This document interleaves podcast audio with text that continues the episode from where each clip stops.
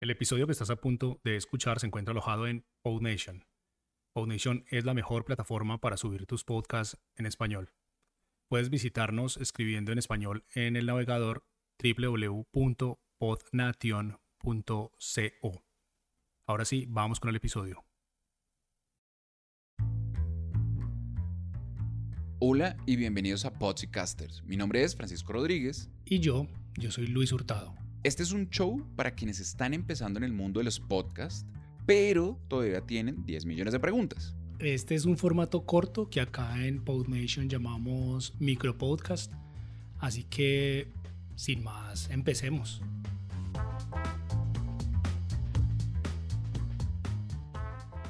En este segundo episodio les vamos a explicar por qué su podcast necesita un sitio web. Y es que cuando empezamos a hacer un podcast, pues todos nos concentramos en el audio, es decir, en producir el archivo .mp3. Sí, y cuando ya tenemos el MP3 listo, el audio listo, ¿cuál es el siguiente paso? ¿Qué hay que hacer? Bueno, pues para que ese archivo de audio sea realmente un podcast, debe estar públicamente disponible en algún lugar en Internet.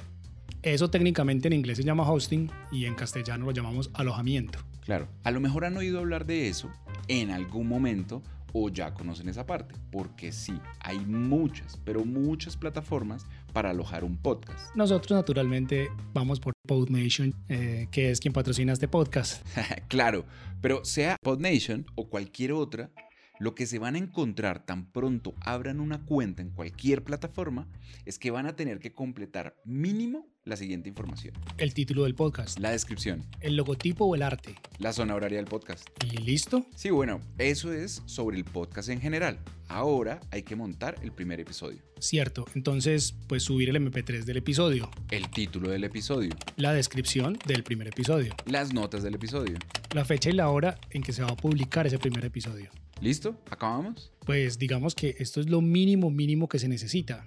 Ya podemos crear un micrositio del podcast y dejarlo disponible en internet.